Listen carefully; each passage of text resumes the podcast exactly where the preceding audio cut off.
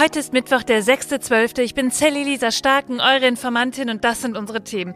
Ja, wer kann in Deutschland eigentlich noch rechnen? Wenn es nach der neuen PISA-Studie geht, dann nicht so viele. Da haben wir nämlich so richtig schlecht abgeschnitten. Ehrlich gesagt auch wie nie. Und das ist gleich Thema. Dann schauen wir nochmal in die kleine, aber feine Haushaltskrise in der Bundesregierung.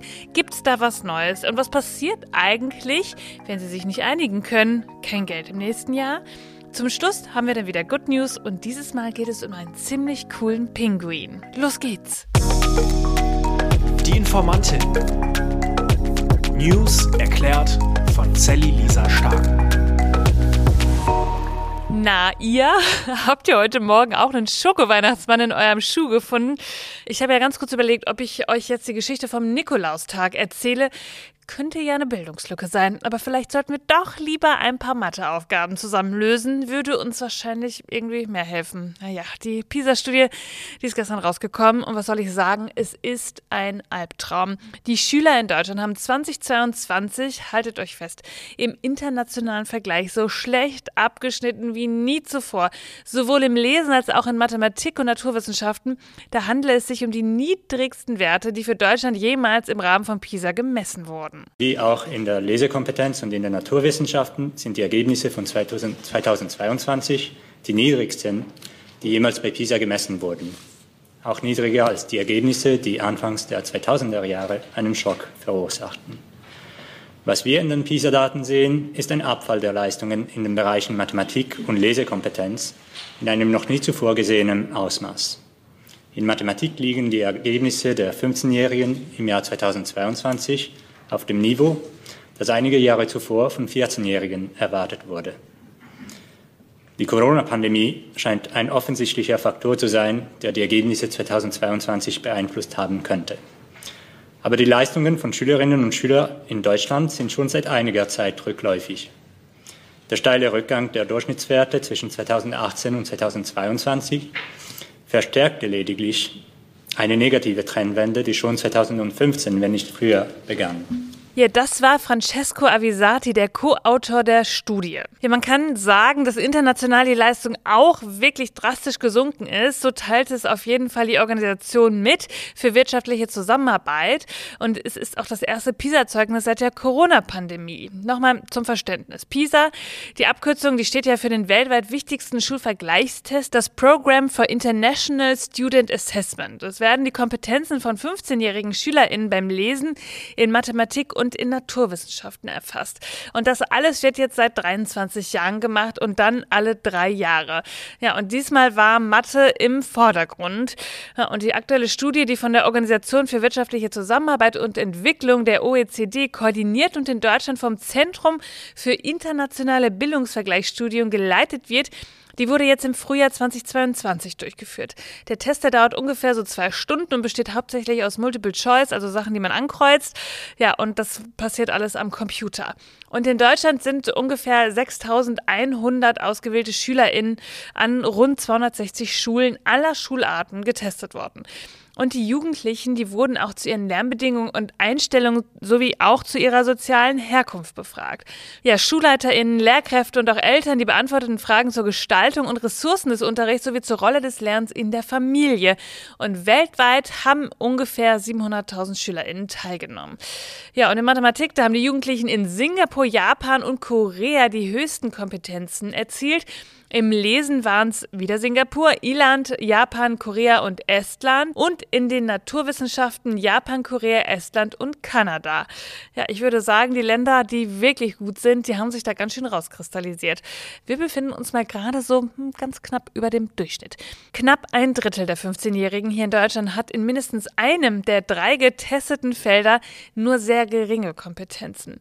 Etwa jeder sechste Jugendliche hat in allen drei Bereichen deutliche Defizite ja, und die Anteile dieser besonders leistungsschwachen Jugendlichen sind seit 2018 größer geworden und betragen in Mathe 30 Prozent, im Lesen 26 Prozent und in den Naturwissenschaften 23 Prozent. Jetzt frage ich mich, woran liegt das? Wirklich an Corona? Ja, die AutorInnen der Studie sagen, dass die Schulschließungen während der Corona-Pandemie auch einen negativen Effekt gehabt haben. Aber in Deutschland ist es ja auch so gewesen, der Distanzunterricht, der wurde jetzt ja nicht nur mit digitalen Medien bestritten, wie sonst in den meisten Ländern, sondern auch eben nur so. Und das kann natürlich ein Zusammenhang sein. Allerdings hat die Auswertung im Vergleich mit den internationalen Daten gezeigt, dass da vielleicht gar kein Zusammenhang besteht, denn die Dauer der Schulschließung und die Leistungsrückgänge, die würden nicht so in Einklang sein. Francesco Avisati, den wir eben gerade schon mal gehört haben, der sagt, in Deutschland mehr als in anderen Ländern bestimmt die Herkunft die Bildungsleistung voraus und akademische Spitzenleistungen sind das Privileg der sozial Bessergestellten. Und da frage ich mich wirklich, Gerade wenn ich so auf die Debatte rund um den Haushalt schaue, im sozialen Bereich sparen ist doch irgendwie die schlechteste Idee, die wir je haben könnten. Bildung ist der Schlüssel zu allem und es ist die beste Investition in unsere Zukunft. Jutta Almendinger, Professorin für Bildungssoziologie und Arbeitsmarktforschung an der Humboldt-Uni, die schreibt, die Ergebnisse von PISA 2023 waren absehbar. Dennoch wurde zu wenig getan. Streit um Kompetenzen verhindern Verbesserung, mindern die Lebenschancen der Kinder und die Entwicklung unserer Gesellschaft. Bitte lasst uns an dieser zentralen Stelle investieren und nicht sparen. Die Heute-Show schreibt, heute wurden die Ergebnisse der neuen PISA-Studie vorgestellt. Deutschlands Platzierung im Mittelfeld kann sich trotzdem sehen lassen, wenn man bedenkt, dass das alles mit nur einer Handvoll Lehrkräfte erzielt wurde. Und irgendwie ist das so wahr, dass mir dabei das Lachen vergeht. Ja, und wo wir gerade beim Investieren und Sparen waren, gibt es was Neues zu den Haushaltsverhandlungen. Ich meine, heute ist Nikolaus, so viel Zeit ist jetzt irgendwie auch nicht mehr in diesem Jahr, um den Haushalt dann für nächstes Jahr auf den Weg zu bringen. Langsam wird es irgendwie eine knappe Kiste. Ja, am Montag haben wir schon drüber gesprochen, was für Forderungen die Parteien gerade alle von sich geben. Ich sag nur, die Erhöhung von Bürgergeld oder eben auch nicht. Aber jetzt hat Arbeitsminister Heil ganz klar gesagt. Wir lassen nicht Menschen im Stich die nach unserer Verfassung als Sozialstaat auf Hilfe angewiesen sind. Und dabei bleibt es auch. Ja, und gelingt keine politische Grundsatzeinigung und kein Etatbeschluss für 2024 noch in diesem Jahr, dann käme es im Januar und Februar zu einer vorläufigen Haushaltsführung. Ja, und das bedeutet, dass dann nur Ausgaben möglich sind, die nötig sind, um die Verwaltung aufrechtzuerhalten und rechtliche Verpflichtungen zu erfüllen. Das bedeutet, dass man nichts Neues abschließen kann, man kann nicht investieren oder man kann nicht auf Situationen reagieren, sondern wirklich nur, ja, quasi das Betriebsklima so ein bisschen aufrechtzuerhalten aufrechterhalten. Und das will die Ampel natürlich verhindern und sucht nach einer Lösung. Also, Schuldenbremse ja oder nein? Wo sparen? Es muss Entscheidungen geben, es muss eine Einigung geben, es muss Kompromisse geben. Gerade sind es aber alles noch ungeklärte Fragen. Wir werden wohl wieder drüber sprechen. Und das noch in diesem Jahr. Und dann gibt es einen neuen UNO-Bericht. Und da steht drin, im wärmsten Jahrzehnt der Messgeschichte von 2011 bis 2020 hat der Klimawandel sehr, sehr, sehr rasant an Fahrt aufgenommen. Immer mehr Treibhausgase in der Atmosphäre sorgten für eine, Zitat, turbogetriebene dramatische Beschleunigung der Eisschmelze und des Meeresspiegelanstiegs. So hat es jetzt die Weltwetterorganisation auf der Weltklimakonferenz der COP der Vereinten Nationen in Dubai gesagt. Ja, die Temperaturen, die werden immer wärmer. Da haben wir auch am Montag schon drüber drüber gesprochen. Und jetzt gibt es auch Zahlen dazu, wie viel Eis schon geschmolzen ist. Zwischen 2011 und 2020 verlor Grönland jährlich etwa 251 Gigatonnen an Eis. In der Antarktis schmolzen jedes Jahr durchschnittlich 143 Gigatonnen an Kontinentaleis weg. Ja, und damit liegt der Verlust in der Südpolregion ungefähr bei 75 Prozent über der Schmelzrate zwischen 2001 und 2010.